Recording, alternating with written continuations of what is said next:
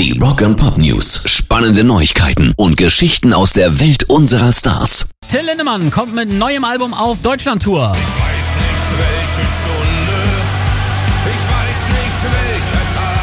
Am 22. Februar kommt seine zweite Soloscheibe F&M raus, die er wieder mit dem schwedischen Multitalent Peter Tektring aufgenommen hat.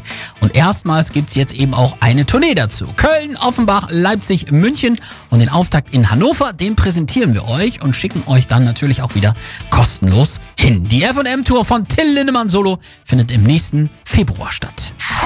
News. Am Wochenende ist die Bombe geplatzt, die Musikfreaks wie uns in helle Aufregung versetzt. Rage Against the Machine sind wieder da.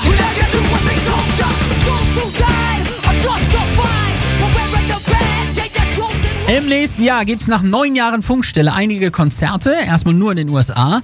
Rage Against the Machine wollen möglicherweise das Jubiläum ihres dritten Albums, The Battle of Los Angeles, feiern. Das am 2. November 1999, also exakt 20 Jahre vor Auftauchen des mysteriösen Insta-Accounts, der ihre Reunion öffentlich macht, am Wochenende erschien.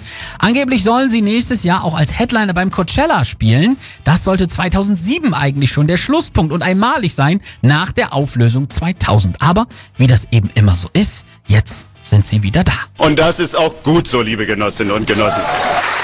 Pairs Rock and Pop News.